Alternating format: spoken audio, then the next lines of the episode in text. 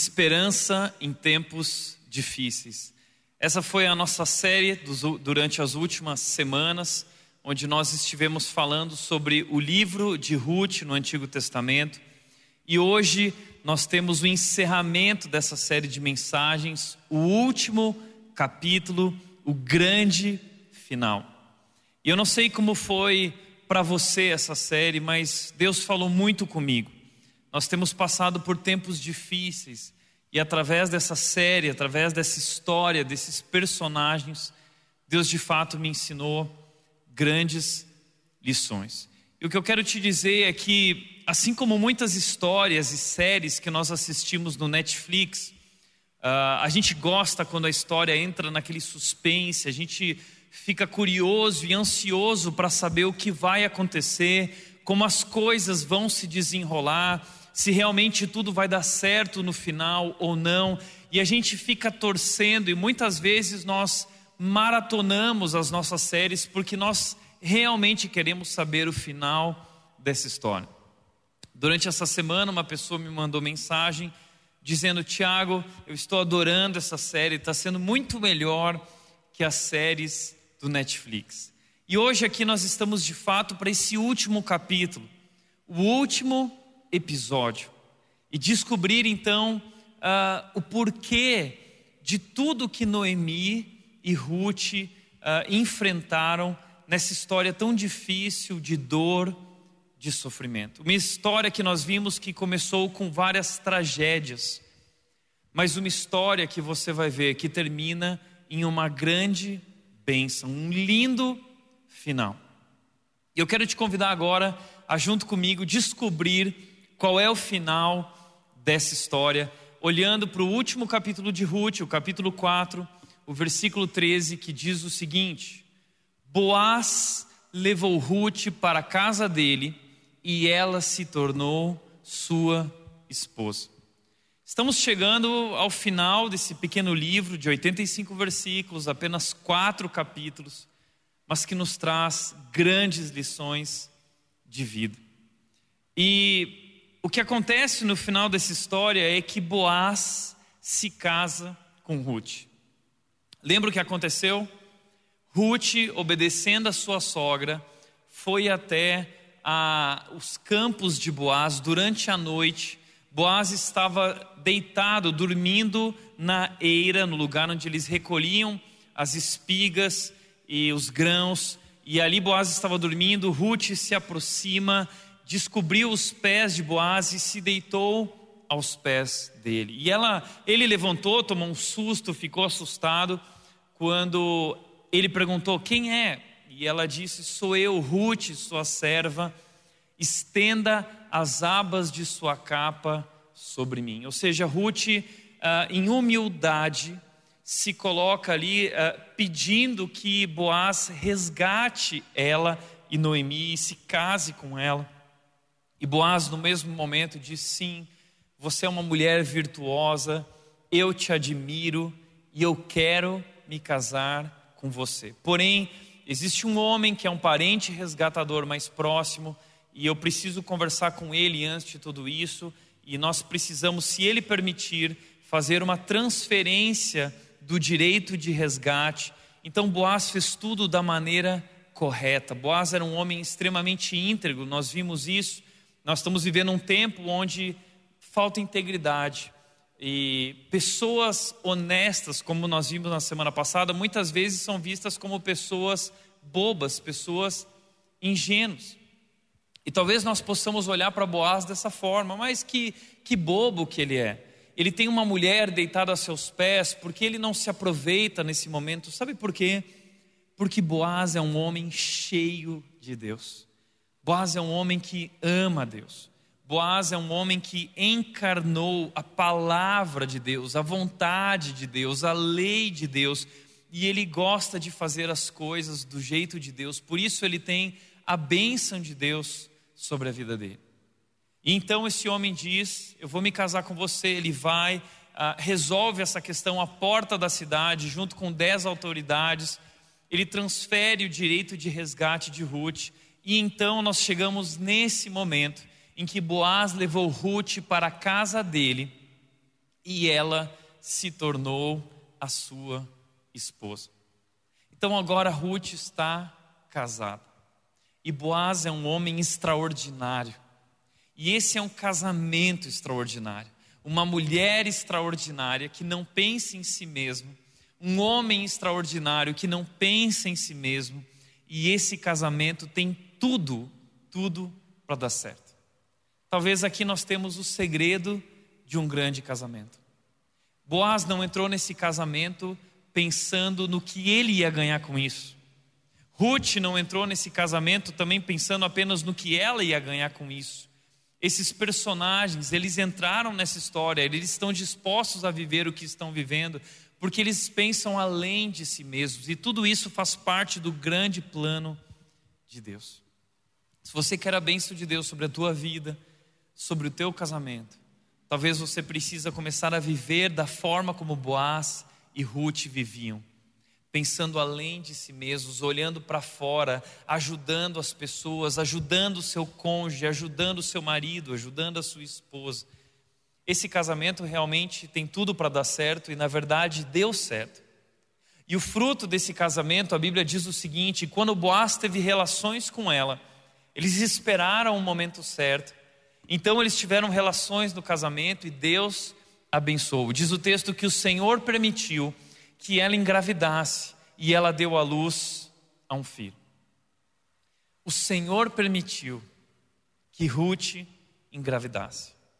Aqui nós vemos essa soberania de Deus, que abençoa agora Ruth com um filho, um herdeiro para Noemi. Assim, agora, através desse parente resgatador, através de Boaz, a descendência de Elimelec e Noemi agora está garantida através de Ruth. Novamente, agora Noemi, ela tem um neto que ela vai tratar como um filho, com tanto amor, e tudo que Deus está fazendo na vida de Boaz e Ruth é realmente algo maravilhoso. O texto continua dizendo, veja isso. Então as mulheres, no versículo 14, da cidade de Belém, disseram a Noemi: Louvado seja o Senhor, que hoje proveu um resgatador para sua família, que este menino seja famoso em Israel. Lembra que no capítulo 1, quando Noemi volta para a cidade de Belém, a cidade toda para e comenta sobre aquilo que Noemi estava vivendo, a tragédia que ela viveu. Esse foi o comentário. Mas agora, no final do livro, nós vemos essas mesmas pessoas reconhecendo o cuidado de Deus na vida de Noemi, a restauração de Deus, o grande milagre de Deus na vida dessa mulher e declarando sobre ela a bênção de Deus e essa oração de que esse menino, esse reconhecimento de que Deus está fazendo algo grandioso na vida de Noemi e na vida de Ruth. É isso. Essa história, ela tem um final feliz, ela tem um bom final. E assim como a história de Ruth, Noemi, toda a dor que elas passaram, tudo isso não foi em vão. Assim também é conosco. A, a sua história, a história que Deus está escrevendo na sua vida, também tem um bom final. Também tem um grande final. E toda dor e todo sofrimento pelo qual você tem passado, faz parte desse plano de Deus. Não desperdice essa dor, não desperdice o seu sofrimento. Deus está escrevendo uma história maravilhosa e tudo isso vai culminar num grande final. Então agora essa cidade reconhece que Deus transformou a história de Noemi de uma tragédia para uma vitória. É um final feliz e todos estão dizendo: "Uau!" O que essa cidade está dizendo é uau e reconhecendo esse Deus poderoso e cuidadoso, que tinha um plano. Mas o texto continua dizendo no versículo 15: diz que ele restaure o seu vigor. As mulheres dizem para Noemi que esse menino restaure agora o seu vigor, a sua alegria de vida e cuide de você em sua velhice, pois ele é filho de sua nora, que a ama e que tem sido melhor para você do que sete filhos. Olha que interessante, essa mulher, a sua nora, que te ama e que tem sido melhor para você do que sete filhos. Sete filhos, número sete na cultura judaica era considerado número é, perfeito. Ah, mas aqui o que essas mulheres estão dizendo que Ruth na vida de Noemi foi muito melhor do que sete filhos. De fato, o amor de Ruth por Noemi é incomparável. E como nós aprendemos com esse amor? Então, o que nós podemos aprender aqui, e repito mais uma vez, é que Deus nos fere profundamente para suprir fielmente. Porque Deus tem um plano melhor que os nossos planos, porque Deus vê toda a nossa história e não apenas uma parte. E a grande história é que Deus abençoou Noemi, fazendo ela conhecer Ruth, aproximando essas duas e permitindo então agora que Noemi e Ruth façam parte do grande plano que ele tem na história. E o texto continua dizendo: Noemi pegou o bebê e ela estava tão feliz, ela aninhou-o junto ao peito e passou a cuidar dele como se fosse o seu filho. As mulheres da vizinhança disseram: Noemi tem um filho outra vez. E lhe deram o nome de Obed. Ele é o pai de Jessé, pai de Davi. Sabe qual é a última palavra desse livro? A última palavra desse livro é a palavra Davi. E por que Davi? Davi foi o grande rei de Israel. Davi foi um grande homem na nação de Israel que fez parte uh, como um dos antepassados de Jesus. Lembra no Novo Testamento quando um homem diz: Jesus Cristo, filho de Davi, tem misericórdia de mim?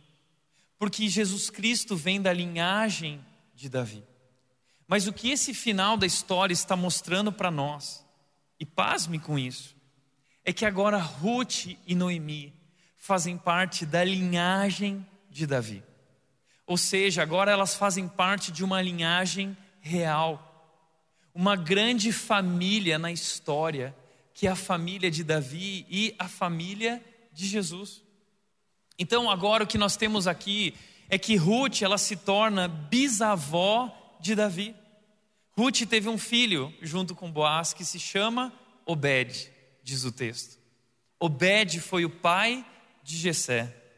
E lembra a história lá em 1 Samuel capítulo 16, quando o profeta Samuel chega na casa de Jessé para ungir um dos filhos de Jessé, e seus filhos vêm e passam, mas Deus escolheu Davi, porque Deus não vê a aparência, Deus vê o coração. E Davi é conhecido na Bíblia como um homem segundo o coração de Deus, um grande homem, sem dúvida o meu personagem preferido nessa história da Bíblia. E é isso que acontece, esse é o final da história. O final da história é um final feliz, é um grande final, porque tudo que essas mulheres viveram, tudo que essas mulheres passaram, na verdade tinha a ver com aquilo que Deus queria fazer, não apenas na vida delas, mas na vida do seu povo, o povo de Israel, e aquilo que Deus tinha para fazer com todo o mundo. Essa não é apenas a história de Boaz, de Ruth, de Noemi, essa também é a nossa história. Essa história tem a ver com as nossas vidas. E deixa eu te mostrar isso, olha que interessante isso aqui. Mateus capítulo 1, versículos 1 e o versículo 5. É, é o primeiro livro do Novo Testamento. E Mateus ele vai mostrar o seguinte: ele vai mostrar a genealogia de Jesus. E o texto diz: Este é o registro dos antepassados de Jesus Cristo, descendente de Davi e de Abraão. Então veja, esse é o registro dos antepassados de Jesus. É a genealogia de Jesus. E quando Mateus então vai apresentar a família de Jesus, dando nome a cada um, diz que Jesus é descendente de Davi e de Abraão. E o versículo 5 diz: Boaz gerou Obed, cuja mãe foi Ruth. Ruth agora faz parte da grande história da salvação.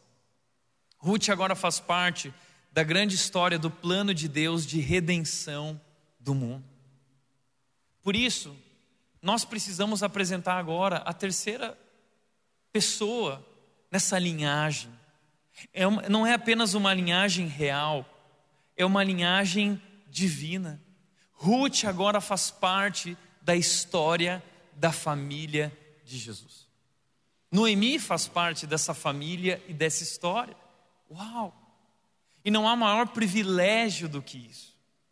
Mas no momento em que elas estavam vivendo, tudo, que estavam vivendo, toda a dor e sofrimento, todas as perdas, elas não eram capazes de ver isso, elas não eram capazes de entender isso. Mas Deus tinha um plano perfeito e através da vida delas, Deus queria abençoar o mundo inteiro. Então o que eu quero que você entenda é que essa história, a história do livro de Ruth, ela aponta para Jesus. E Jesus Cristo é o grande protagonista dessa história. Durante a série nós falamos sobre esses protagonistas, Elimeleque, Noemi, Ruth, Boaz. Mas a verdade é que essa história é uma história que aponta para Jesus, para o plano redentor de Deus, o plano da redenção de Deus para o mundo. Então, o grande protagonista dessa história é Deus, que está se movendo, Deus que está agindo, Deus que está escrevendo uma história que tem a ver não só com Boaz e com Ruth, mas tem a ver comigo e com você. A história de Ruth, do livro de Ruth, é história sobre o Deus que nos ama, Deus que preparou tudo para trazer o seu filho, enviar seu filho Jesus Cristo ao mundo, para morrer em nosso lugar e nos trazer vida, levando sobre si toda a nossa dor, levando sobre si todo o nosso pecado. E essa história aponta para Jesus. E Boaz, como nós vimos, é, é Jesus nessa história. Boaz aponta para Jesus. Boaz é esse resgatador que estendeu as asas de sua capa uh, sobre, sobre Ruth e, e trouxe refúgio e resgatou Ruth e se casou com ela. Ruth somos nós, Ruth somos eu e você, que estávamos perdidos, que não tínhamos nada, que não tínhamos esperança, mas Deus veio com toda a sua generosidade e Ele nos abençoou com toda sorte de bênçãos, como diz a Bíblia. Ele nos abraçou, Ele nos redimiu, Ele nos trouxe redenção e agora nós somos conhecidos como povo de Deus. Nós somos a igreja, o povo de Deus, a noiva de Cristo. A, a Bíblia compara a igreja como se fosse a noiva de Cristo. Então, essa história de Boaz e Ruth é uma história que aponta para o que Deus estava fa para fazer no futuro, na história, quando Ele enviaria seu filho, Jesus, o noivo, que daria a sua vida pela noiva, a igreja. E nós fomos todos recebidos, ainda que pecadores, ainda que não merecendo a salvação, Ele nos resgatou e nos trouxe para perto de si. Como Ruth disse, o que eu fiz para merecer. E muitas vezes eu fico pensando na salvação. E eu me pergunto: o que eu fiz para merecer? O que você fez para merecer? Nós não fizemos nada. Mas Deus nos amou com grande amor, porque Ele é amor. Por isso, através dessa história, dessa grande história, eu quero te trazer algumas considerações. Considerações importantes, lições que nós podemos extrair desse livro pequeno, grandes lições para a nossa vida. A primeira coisa que eu quero te dizer e te lembrar é que os planos de Deus são perfeitos. Os planos de Deus são perfeitos. Agora que nós vemos o final dessa história, e que Ruth agora faz parte da história de Jesus e da história de Davi, então agora nós podemos ver e dizer: Uau! Deus tinha cuidado de cada detalhe. De fato, os planos de Deus são perfeitos. Mas é muito difícil quando nós estamos vivendo a história e ainda não estamos no final, é muito difícil reconhecer isso. É muito difícil, muitas vezes, compreender os planos de Deus. Mas o que essa história nos ensina é que, ainda que a gente não compreenda, nós podemos confiar que Deus tem um plano perfeito. É difícil de entender. Muitas vezes as coisas não fazem sentido, a maneira como Deus opera, a maneira como as circunstâncias se desenrolam, tudo que está acontecendo ao nosso redor, por mais que a gente se esforce para entender, nós não conseguimos entender. Mas a Bíblia diz, como nós vimos nessa série, em Isaías, capítulo 55, versículo 8, Jesus, eh, Deus disse: Porque os meus pensamentos são diferentes dos seus pensamentos, e os meus caminhos vão muito além dos seus caminhos. E o versículo 9 diz: Porque assim como o céu se estende além da terra, assim os meus caminhos vão além dos seus caminhos e os meus pensamentos vão além dos seus pensamentos. Então Deus tem um plano perfeito que é muito melhor que o meu plano e o seu plano e que vai muito além dos nossos planos. Por isso, como disse um autor, Steve Farrar, eu gosto muito do que ele disse, ele escreveu um livro chamado Forjados por Deus, um livro sobre a história de José do Egito. É um dos livros mais incríveis que eu já li. E ele disse algo interessante que eu quero te chamar a atenção sobre o plano de Deus e o modo de Deus atuar, muitas vezes difícil de entender. Ele diz: Isso pode parecer difícil de entender. Porque Deus permitiria que sofrêssemos perdas devastadoras. Noemi perdeu o seu marido, perdeu seus dois filhos. Ruth perdeu seu marido. Foram mulheres que sofreram, viveram essas perdas devastadoras. E talvez você se identifica com isso, talvez você tenha vivido perdas devastadoras. Sejam pessoas, familiares ao seu redor que se foram, seja o seu emprego, seja uma situação, o seu casamento, seja o que for, por que Deus permite que nós eh, sofrêssemos perdas devastadoras? Se Ele está no controle de tudo, se Ele é soberano e poderoso, por que não impede que o sofrimento nos alcance? Por que Deus não impede? Você já teve esses questionamentos, essas dúvidas? Elas são comuns. Mas veja o que ele diz: existe um termo que explica essa forma estranha de Deus trabalhar. É o que chamamos de providência contraditória. É isso, Deus, ele tem um jeito estranho de trabalhar. Muitas vezes os planos de Deus para nós humanos e limitados em nosso pensamento ah, tudo isso é muito estranho. Mas esse autor chama isso de providência contraditória.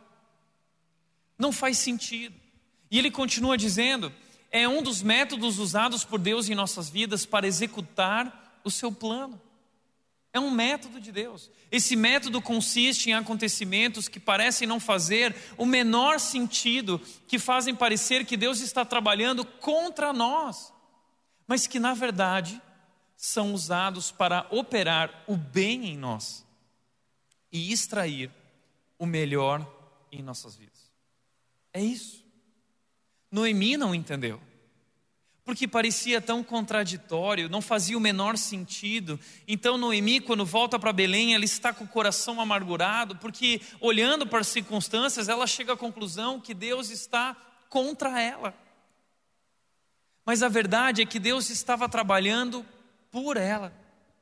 E através de tudo isso, Deus estava operando o bem para ela, para Ruth e para todos nós. E Deus queria extrair o melhor de suas vidas. Deus não desperdi... elas não desperdiçaram o sofrimento, elas, elas fizeram parte do plano de Deus. A vida de Ruth, a vida de Noemi não foi em vão. A dor de Noemi, a dor de Ruth não foi em vão, o sofrimento, tudo que elas viveram, não foi em vão, elas fizeram parte do plano de Deus. Hoje elas fazem parte dessa grande história de redenção de Deus no mundo. Por isso, não desperdice o seu sofrimento. Muitas vezes, de fato, os planos de Deus não fazem sentido, no momento em que nós estamos vivendo. Mas quando nós olhamos para trás, ali sim nós conseguimos entender tudo o que Deus estava fazendo. Quando nós vencemos esse momento da vida, quando chegamos no final da história, tudo faz sentido. Por isso, ainda que você não entenda, nós podemos crer, nós podemos confiar que os planos de Deus são perfeitos.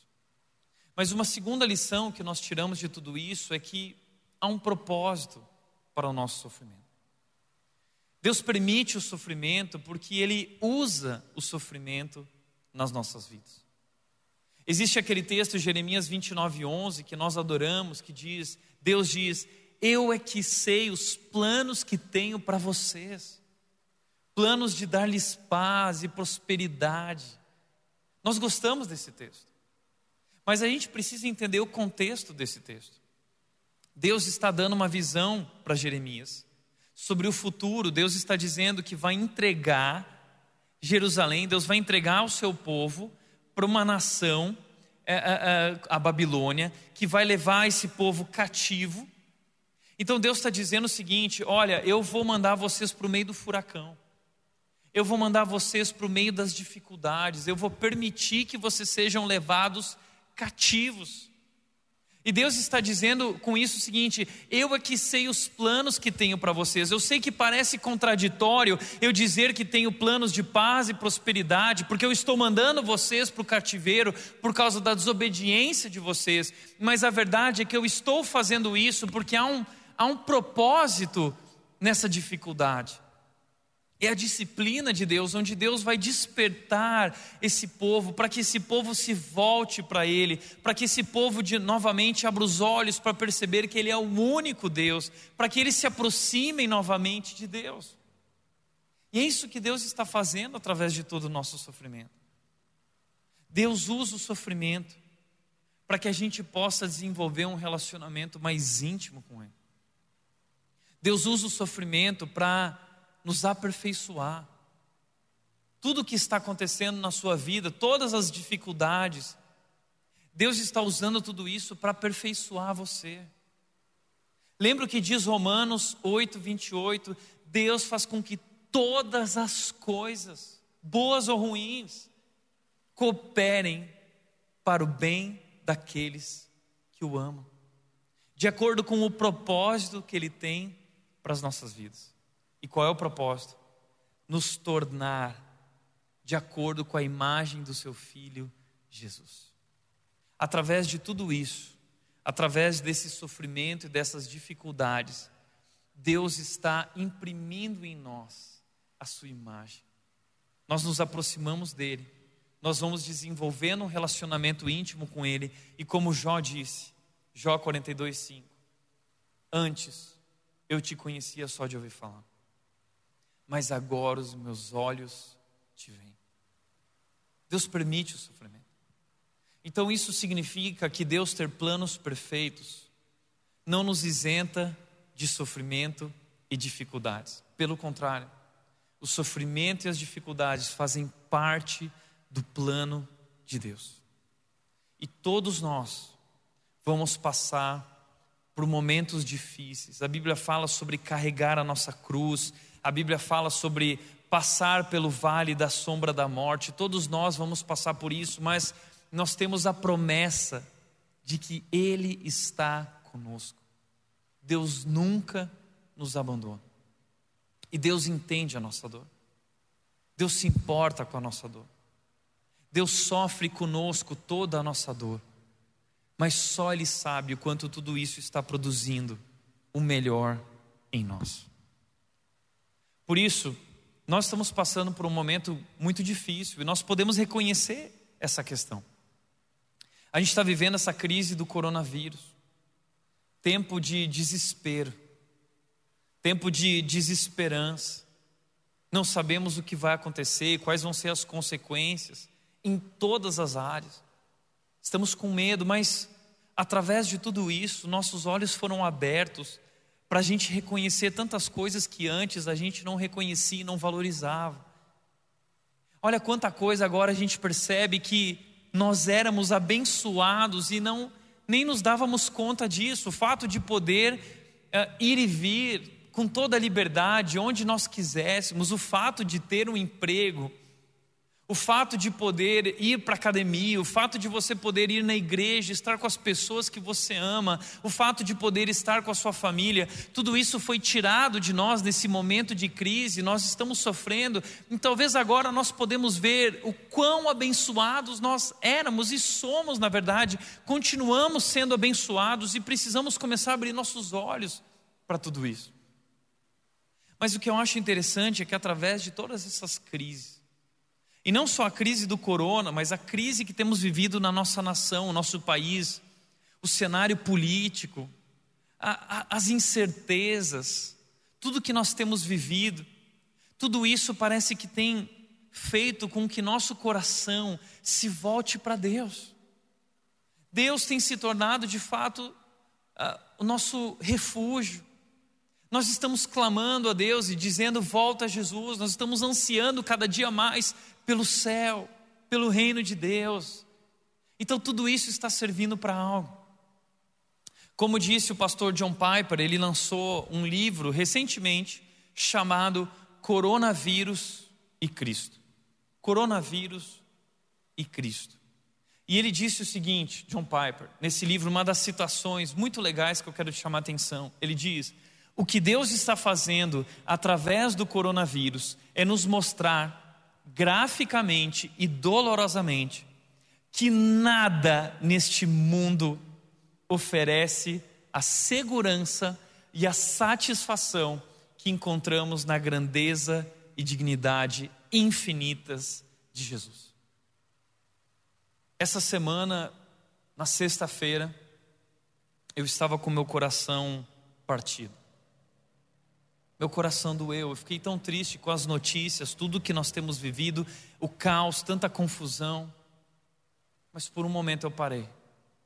E eu chamei a Nath. E com o coração apertado disse: Amor, vamos orar. E a gente orou juntos.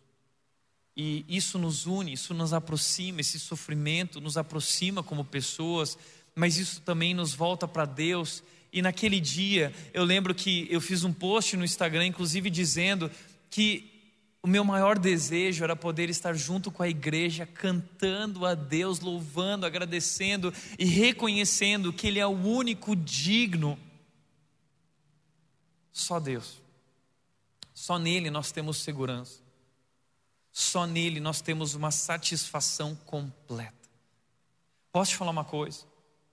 Que através do coronavírus e que através de todas as crises que estamos vivendo, que a gente possa acordar que nada nesse mundo é capaz de nos dar satisfação ou segurança. Somente Cristo. E nós precisamos colocar toda a nossa esperança em Cristo Jesus. Mas terceira lição que eu aprendo é que obedecer é sempre a melhor escolha. Obedecer é sempre a melhor decisão. Obedecer a Deus e não ao meu coração. Lembra que essa história de Ruth se passa nesse período chamado período de juízes. O livro anterior ao livro de Ruth é o livro de juízes, que nos conta esse ciclo de falhas, esse momento de dificuldade que a nação de Israel viveu, porque decidiu não fazer a vontade de Deus, mas decidiu fazer do seu jeito. A Bíblia diz no livro de juízes que cada um fazia o que era certo aos seus próprios olhos. Isso fala muito sobre nós. Às vezes a gente chama o momento que nós estamos vivendo de pós-modernidade, de que não existe certo ou errado para o mundo mais, é, existe o que é bom para cada um, de que não existe uma verdade absoluta e cada um vive de acordo com aquilo que acha melhor para si mesmo. Mas isso não é o problema da pós-modernidade. Esse problema se chama pecado. Desde o começo da história, quando Deus cria Adão e Eva, Deus diz: Eu tenho um plano perfeito. Mas Adão e Eva decidiram fazer do seu jeito. É isso que é o pecado. O pecado consiste em tirar Deus do seu lugar de controle sobre nossas vidas, de governo sobre nossas vidas, tirar Deus no trono e sentar no lugar de Deus e querer governar as nossas próprias vidas. E é isso que nós fazemos hoje. Nós fazemos do nosso jeito, a nossa opinião, o que eu quero. Mas de uma vez por todas, o que nós podemos perceber na história de Israel, na história de Elimeleque, através da sua decisão errada, precipitada, é que isso acaba agravando os problemas, isso acaba nos afastando de Deus e trazendo consequências amargas. Mas obedecer, como Ruth obedece Noemi, é o melhor caminho. É o certo a se fazer, é a melhor escolha. Obedecer é sempre a melhor escolha, ainda que pareça um caminho mais difícil obedecer a Deus, ainda que lutar pelo teu casamento pareça algo impossível que Deus pode restaurá-lo. Obedecer é sempre, obedecer a Deus é sempre a melhor escolha. E Provérbios 3:5 nos diz: Confia no Senhor de todo o teu coração. E não te apoies em teu próprio entendimento, mas reconhece o Senhor Deus em cada um dos teus caminhos, em cada área da tua vida.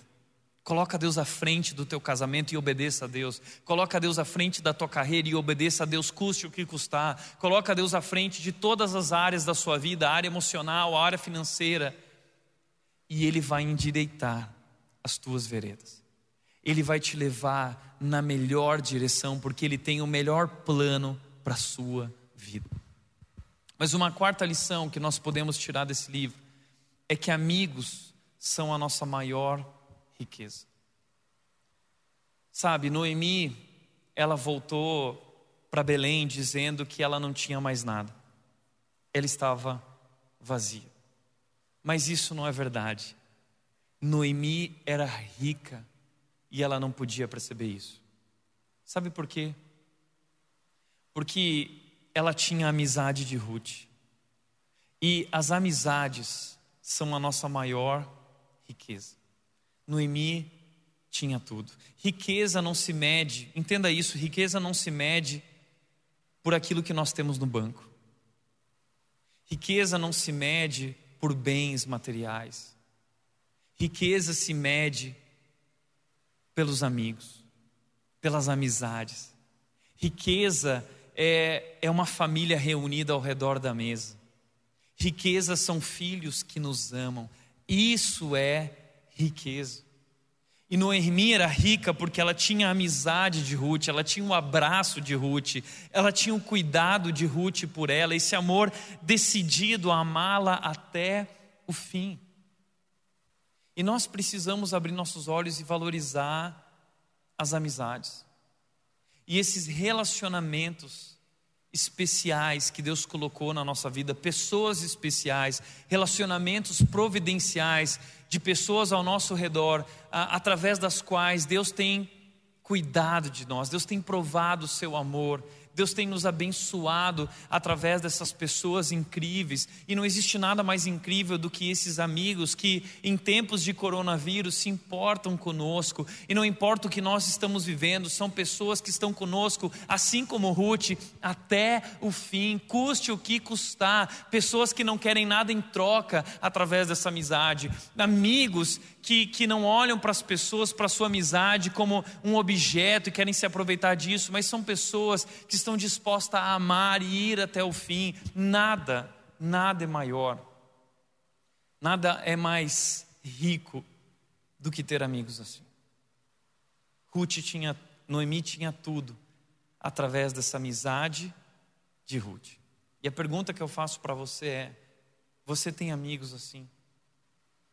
Você precisa desenvolver amizades, amigos espirituais, amigos que acreditam no mesmo Deus e servem ao mesmo Deus juntos e ajudam um ao outro em momentos difíceis. Quando você está amargurado, essa pessoa vem e derrama amor sobre a sua vida. Quando alguém está amargurado, passando por um momento difícil, você derrama amor, você ajuda com provisão, com sustento a essa pessoa. Mas para ter amigos, é preciso ser amigo. É preciso amar como Ruth ama.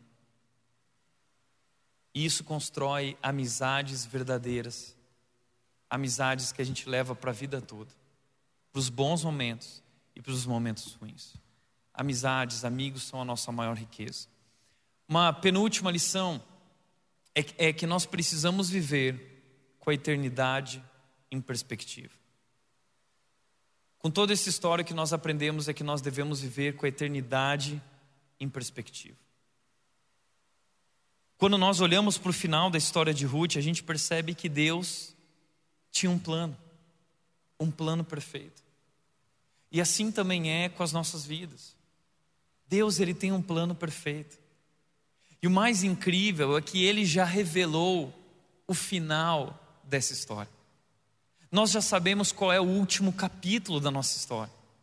O último capítulo se encontra em Apocalipse 22 e 21, dizendo que nós estaremos na eternidade, no reino de Deus, num lugar especial, na presença de Deus, num lugar onde não existe mais morte, não existe mais dor, não existe mais nada dessas coisas ruins, da corrupção, da doença. E nós viveremos lá tão próximos de Deus, tão seguros e tão satisfeitos que nada se compara. O último capítulo da história nos mostra que nós somos vitoriosos. O último capítulo da Bíblia, eh, mostrando o futuro, nosso futuro, da nossa história, mostra que estaremos numa grande festa com o Cordeiro. É a, é a festa das bodas do Cordeiro. O último capítulo da história é uma festa de casamento. E quem está casando nessa história? Tipo Boaz e Ruth que se casaram. Quem está casando é Jesus Cristo. Está casando com a sua noiva, a igreja. E agora vai cuidar e proteger ela para sempre, vivendo a eternidade. Mas nós precisamos viver hoje com a eternidade em perspectiva, porque a eternidade já começou. Para nós que cremos em Jesus Cristo, a eternidade já começou. Nós precisamos viver o aqui e agora com os olhos no ali e além, com essa perspectiva desse final. E por mais que a gente não sabe como a história vai se desenrolar até lá, por mais que a gente não saiba como Deus vai fazer para desatar os nós, nós sabemos que Ele vai. E que no final, nós vencemos através daquele que nos amou, Cristo Jesus. Por isso, viva, precisamos viver aqui nesse mundo com a perspectiva da eternidade. E falando em eternidade, eu quero te mostrar uma ilustração sobre a nossa vida que cabe muito bem nesse momento. Eu gosto de comparar a nossa vida com uma corda. Digamos que essa aqui é a, é a linha da nossa vida, a nossa trajetória. E esse pontinho vermelho, essa parte vermelha, é, é a nossa vida aqui na terra. E essa parte branca da nossa trajetória é a eternidade. É tudo aquilo que nós vamos viver com Deus no futuro, na nossa vida. Não se compara com aquilo que nós estamos vivendo hoje. A Bíblia fala sobre esse grande futuro garantido com Deus, no reino maravilhoso, perfeito, junto com Jesus, vivendo com Ele para sempre a vida que nós sempre sonhamos.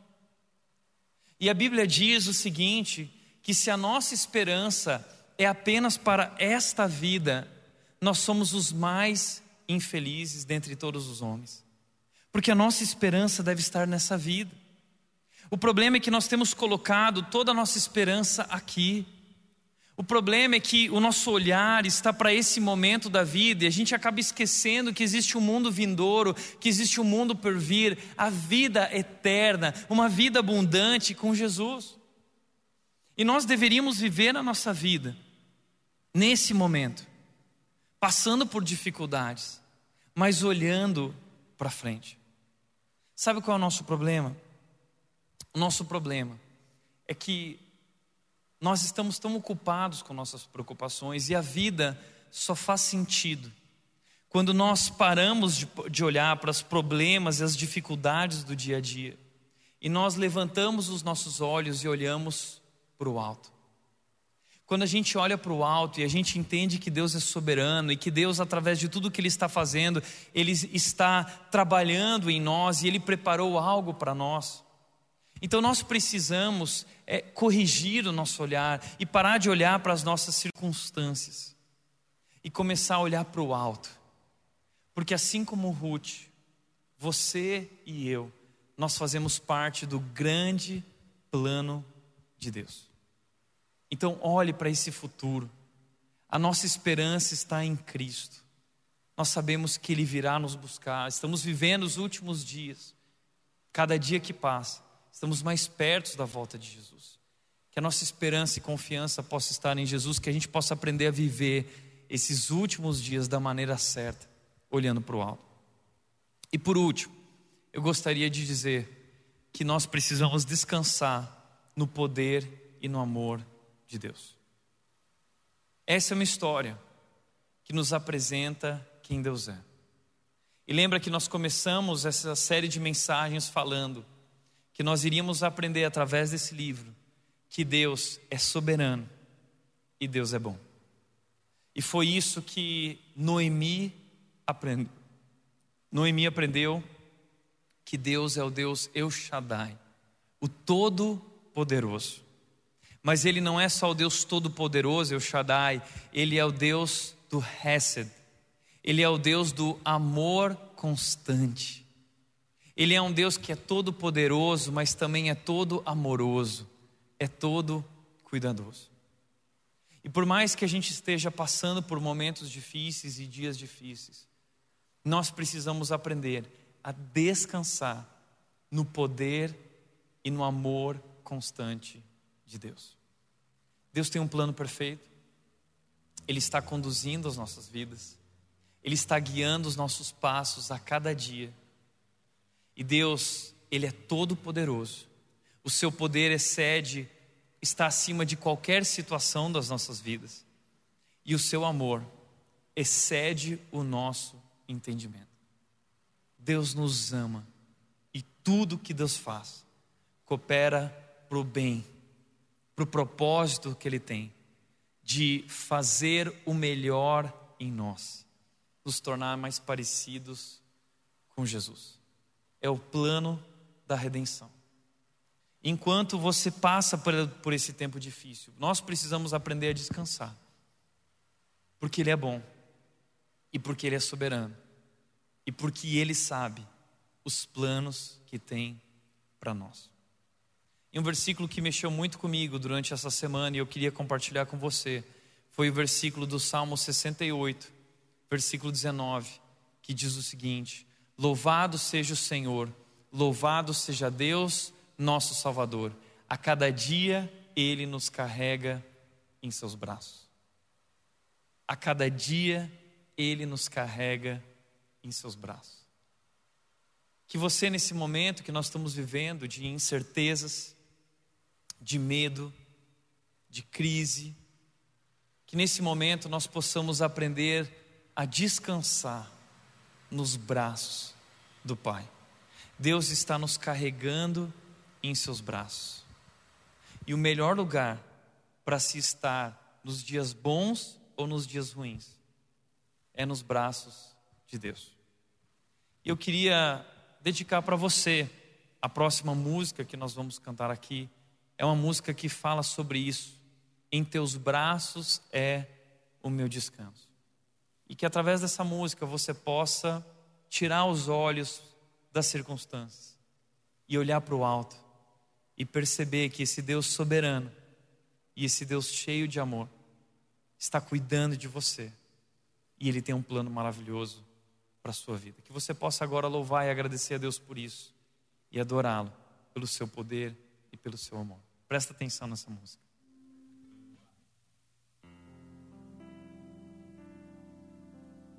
Seguro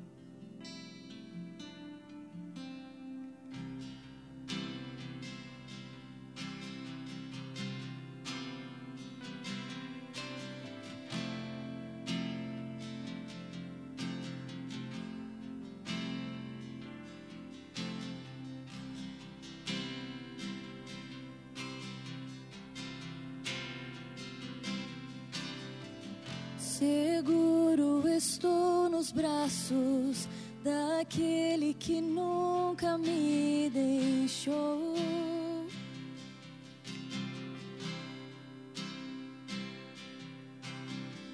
Seu amor perfeito sempre esteve repousado em mim. E se eu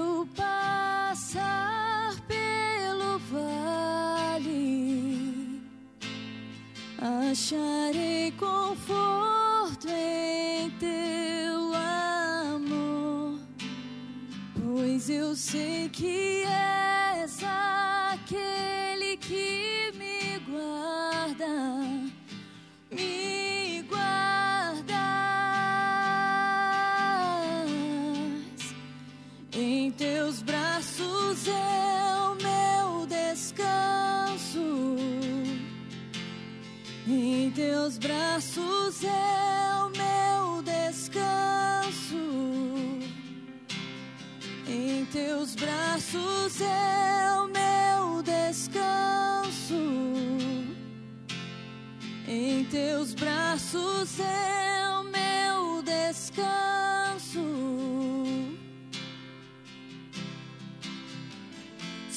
Seguro estou nos braços daquele que nunca me deixou. É. Seu amor perfeito sempre esteve repousado em mim. Oh, e se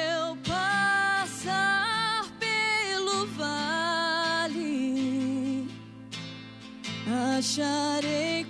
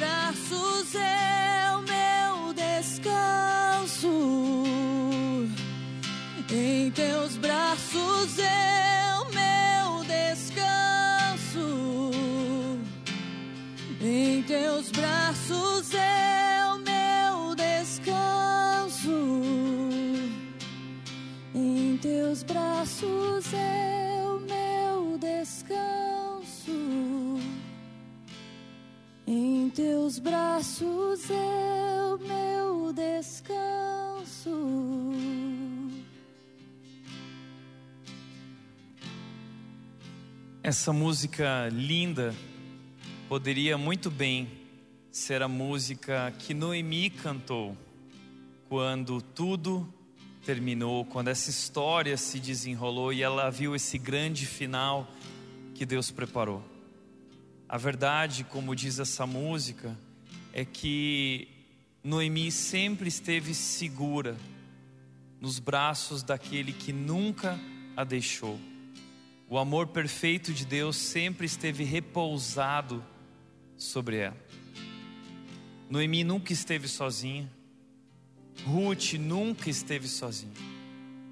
Deus sempre esteve com elas, carregando-as, carregando essas duas mulheres em seus braços e demonstrando seu cuidado em cada detalhe da sua história. É isso que eu acho incrível no livro de Ruth e nos ensina tanto. No livro de Ruth, nós não vemos grandes milagres, não vemos manifestações sobrenaturais, não tem mar abrindo, não tem multiplicação de pães, não tem anjos se pronunciando, mas em tudo nós vemos o cuidado de Deus conduzindo essas mulheres, conectando, trazendo Ruth para os campos, conectando ela com Boaz, fazendo ela conhecer Boaz e dando a oportunidade desse casamento, um filho, a oportunidade de fazer parte da história do Salvador do mundo. E no final da sua história, então, Noemi e Ruth descobrem que o amor perfeito de Deus sempre esteve repousado sobre elas. Mas não foi assim o tempo todo. Noemi duvidou de Deus e talvez hoje você está nessa fase de Noemi, talvez você ainda duvida desse amor, talvez você ainda duvida desse cuidado. E esse momento que nós preparamos agora é para você. Para você que ainda duvida. Nós agora queremos celebrar, vamos celebrar juntos a ceia do Senhor. E a ceia do Senhor aponta para esse grande amor, o amor perfeito de Deus, demonstrado na cruz. Veja só, olhando para tudo isso, o que Ele fez por nós, porque você ainda duvida de Deus? Ele rasgou o seu filho na cruz, porque Ele ama você. A Bíblia diz em Romanos 8,32: aquele que não poupou o seu próprio filho, acaso não nos dará juntamente com ele todas as outras coisas? Deus está cuidando da sua vida em cada detalhe. E eu queria te lembrar através desse momento, quão poderoso esse Deus é, quão amoroso Ele é, quão cuidadoso Ele é. Eu quero te convidar, eu espero que você já tenha separado na sua casa aí o cálice uh, com o suco, o vinho e o pão, que representam aquilo que Jesus Cristo fez na cruz por nós. Eu queria te lembrar o significado desse momento que nós estamos fazendo através disso. Quatro movimentos. Sempre que eu falo da ceia, eu gosto de lembrar desses quatro movimentos que resumem o que significa a ceia para nós. O apóstolo Paulo, ele disse lá em 1 Coríntios, capítulo 11, 26, ele disse: "Porque cada vez, cada vez, cada momento que nós participamos da ceia, que nós comemos desse pão e bebemos desse cálice, nós estamos anunciando a morte do Senhor. O primeiro movimento da ceia é que quando nós praticamos a ceia, nós estamos olhando para trás nós estamos trazendo à memória o que Cristo fez por nós naquela cruz, nós estamos anunciando a morte do Senhor. E a morte de Jesus é a essência da nossa fé cristã.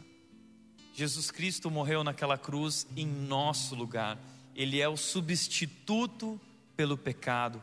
Por isso ele é chamado e conhecido como Salvador do mundo. Ele nos salvou. Ele morreu naquela cruz, levando sobre si o nosso pecado, ele foi esmagado, ele foi transpassado, ele levou sobre si a nossa dor, e através das suas feridas nós somos curados.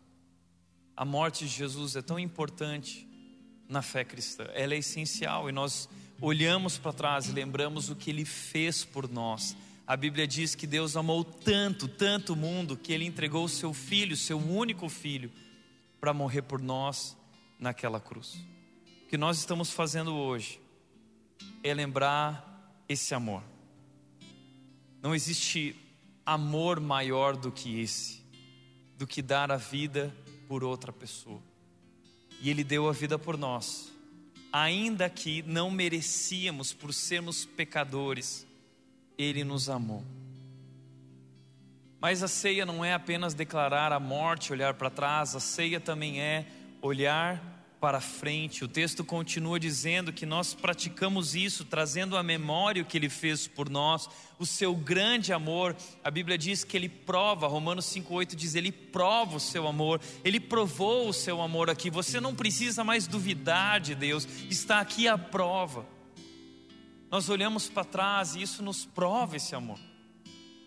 Mas nós também olhamos para frente e, veja, e, e, vemos que estamos cercados por esse amor por trás e pela frente. Por quê? Porque a Bíblia diz que Jesus Cristo foi preparar um lugar para nós, há um futuro garantido para nós. Nós vamos viver a eternidade com Ele.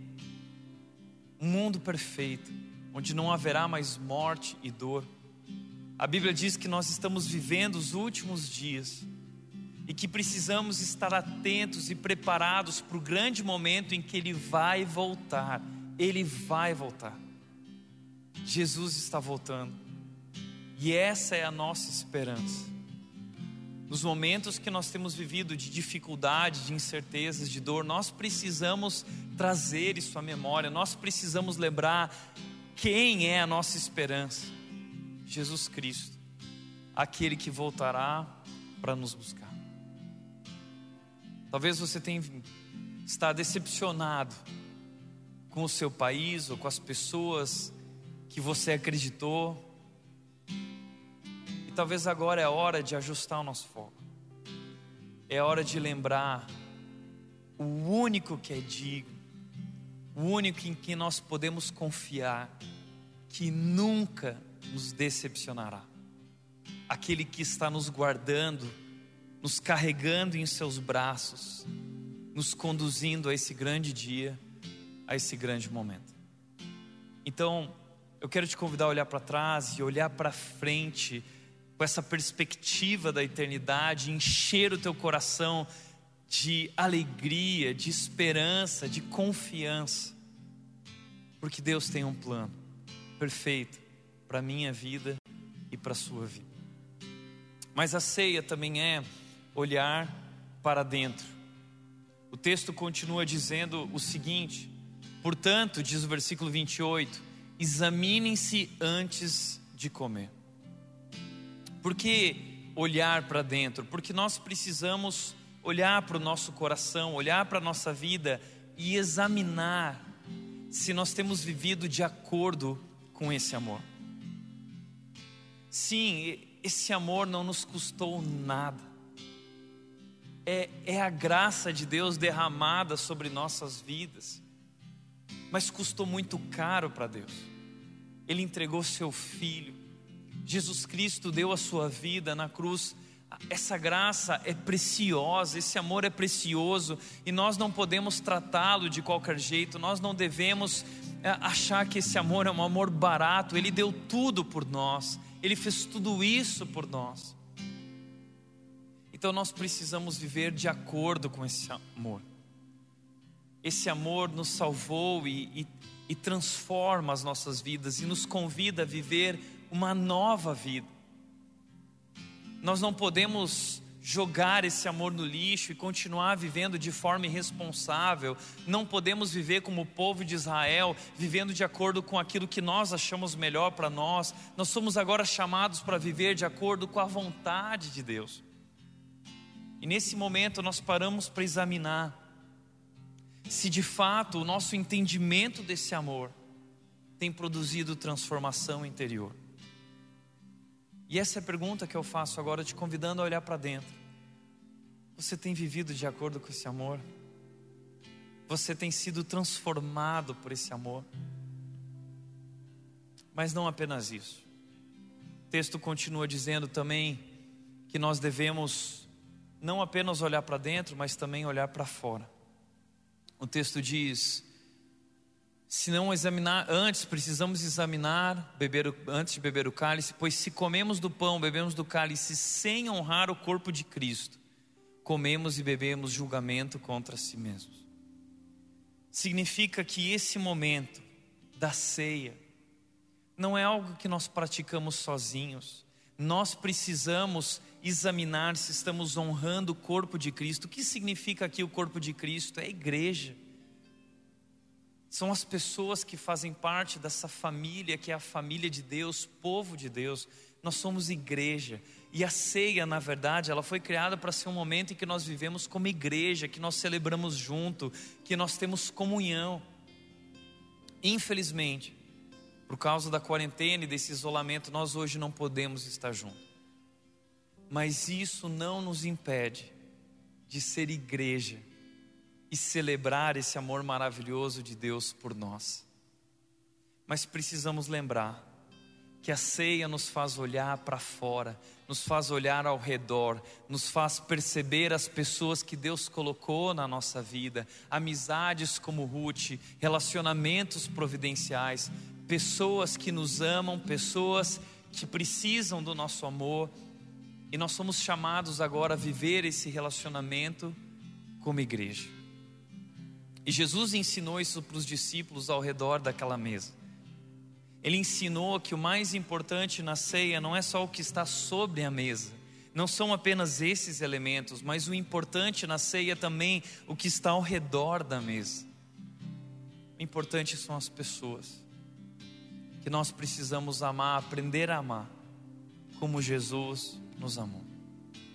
E quem sabe hoje, esse movimento de olhar para fora, depois da ceia celebrada de hoje, possa te fazer ligar para alguém que faz tempo que você não liga. Alguém que você possa perguntar: como você está? Você precisa de alguma coisa?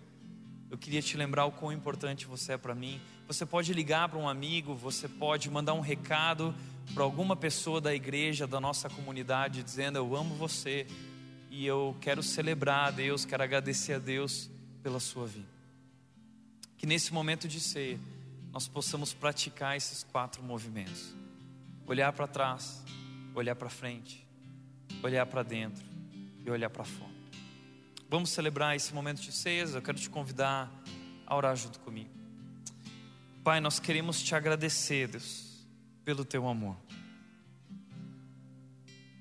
Porque celebrar a ceia num momento como esse que estamos vivendo é tão especial.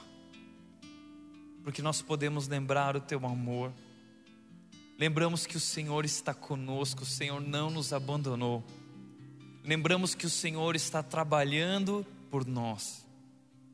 Lembrando que o Senhor está agindo em cada detalhe, nos guiando em cada passo, na direção do teu plano maravilhoso, perfeito para as nossas vidas. Nós queremos te agradecer, Deus, por ter entregue teu filho Jesus Cristo naquela cruz por nós. Jesus Cristo é o substituto pelo nosso pecado.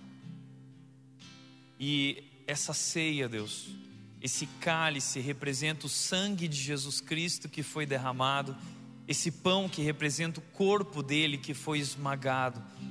Nós queremos te agradecer por isso. Nós te louvamos pela salvação que nós recebemos através de Jesus.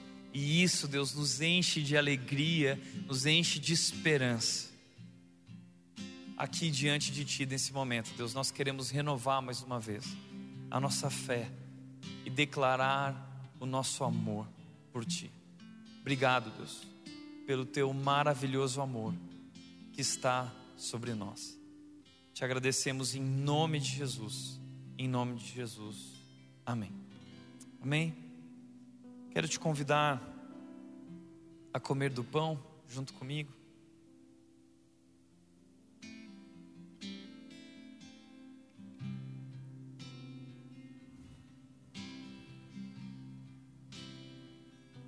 Beber do cálice.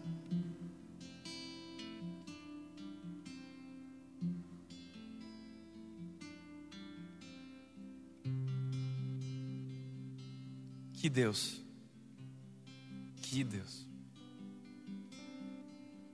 Esse Deus está cuidando de você. Esse Deus está guiando cada passo. É esse Deus que está escrevendo a história da sua vida. E nele você pode confiar. Nele você pode descansar. E nele hoje você pode renovar a sua fé e esperança.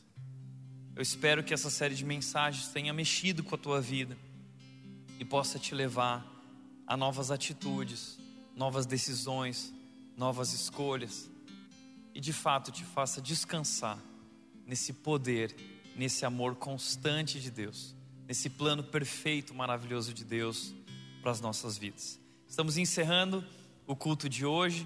Eu espero que Deus realmente tenha falado com você, que Deus abençoe muito a sua vida e até o nosso próximo encontro no próximo domingo. Deus te abençoe.